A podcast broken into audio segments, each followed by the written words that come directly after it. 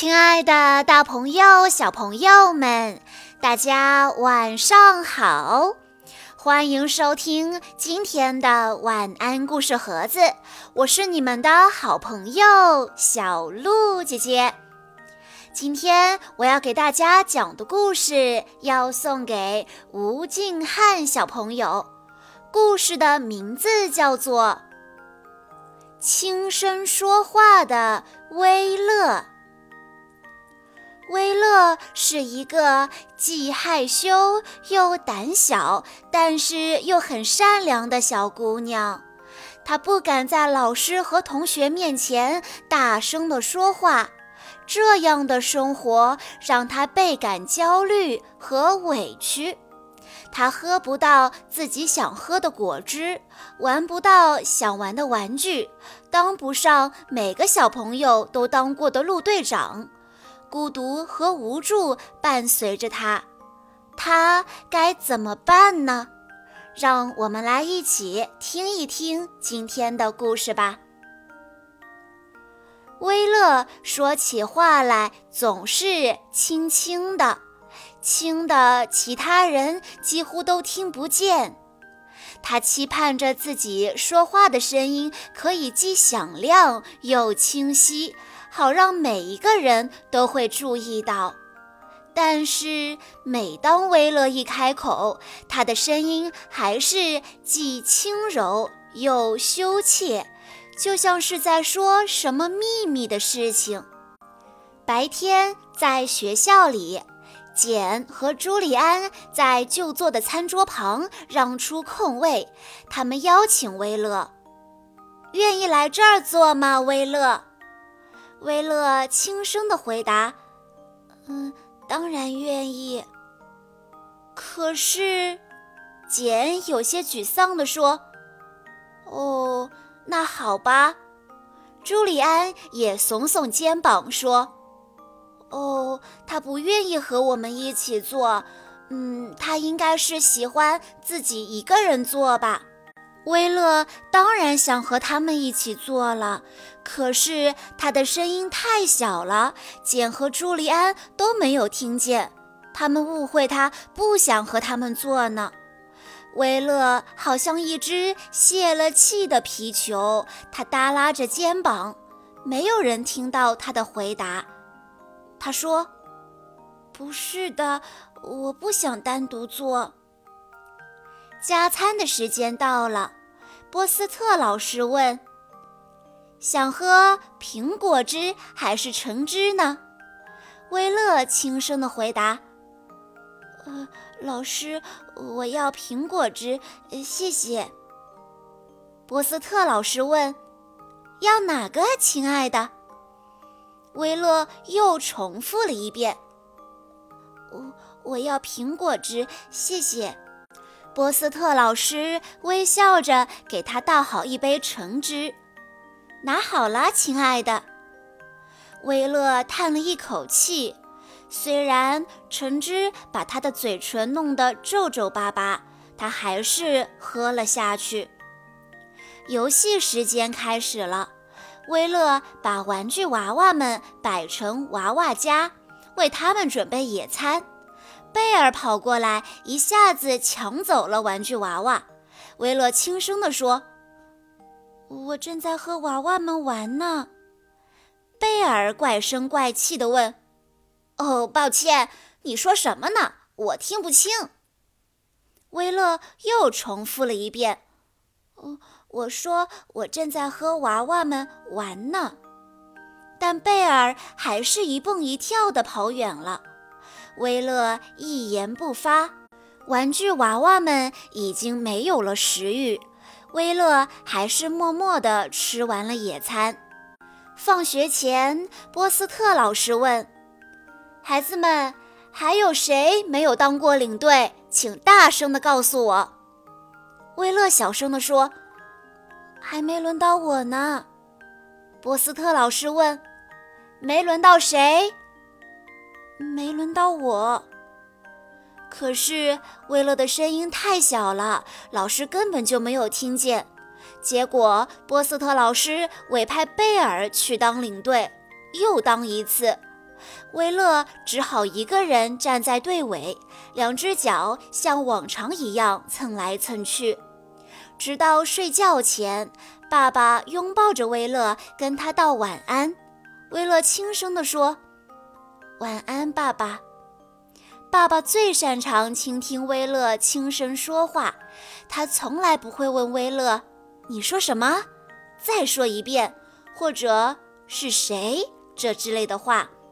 爸爸总是真挚地紧紧拥抱着威乐，用同样轻柔的声音对他说：“威乐，那个既响亮又清晰的声音被困在了你的心里，那只是暂时的。总有一天，它会扭呀扭呀钻出来，自己跟大家见面的。”那天夜里，威勒一直睡不着。他试图寻找到一种可以大声说话的方法。威勒期盼着、思考着、筹划着，直到困得迷迷糊糊地进入了梦乡。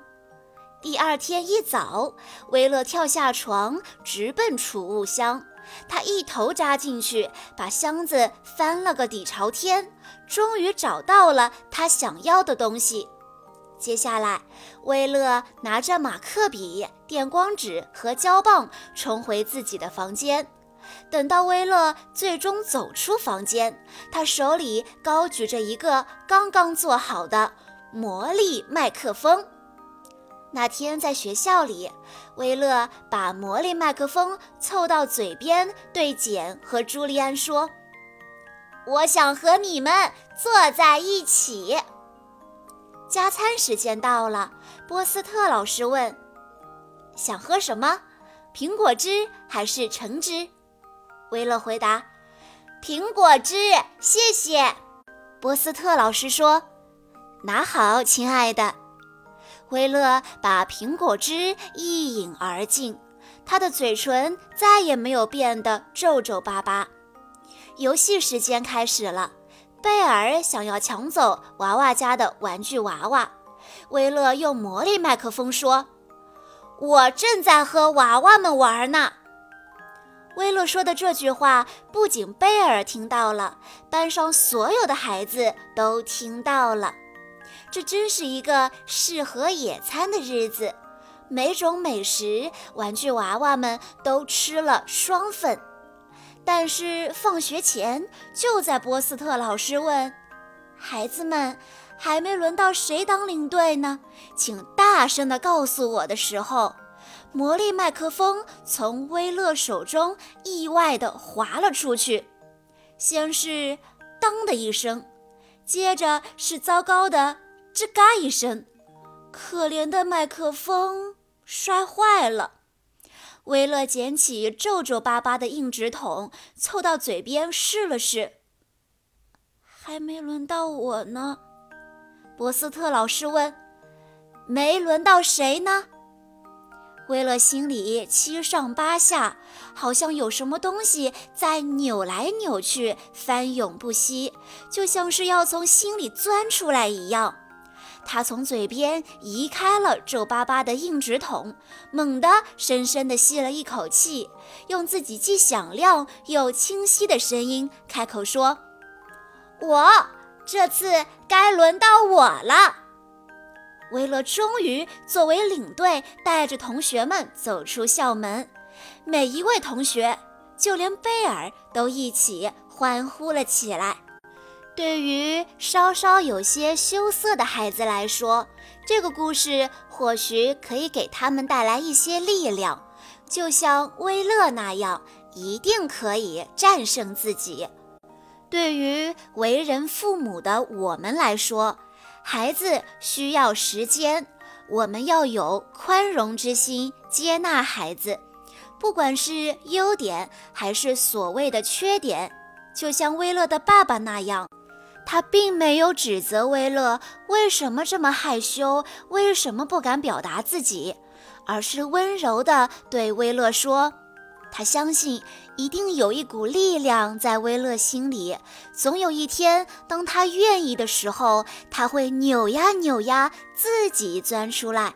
到那时候，威乐一定可以大声地说出自己的想法。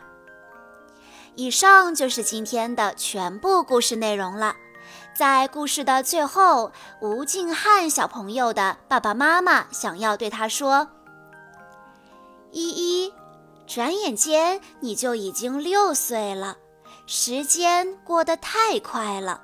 可能爸爸妈妈在对待你弹古筝这件事情上对你确实很严格，但是希望你可以知道。”爸爸妈妈是爱你的，你要相信自己。其实你已经很棒了，你已经快是一名小学生了。在学习的问题上，爸爸妈妈希望你可以自觉，不需要爸爸妈妈在后面盯着你了。最后送上你最爱的小鹿姐姐送给你的生日故事，希望你开心快乐。小鹿姐姐在这里也要祝吴静汉依依小朋友生日快乐！希望今天的故事可以给你勇气，给你力量。我们都要做自信、勇敢的小朋友。好啦，今天的故事到这里就结束了，感谢大家的收听。更多好听的故事，欢迎大家关注微信公众账号“晚安故事盒子”，也欢迎家长朋友们添加小鹿姐姐的个人微信：三幺五二三二六六一二。我们下一期再见喽！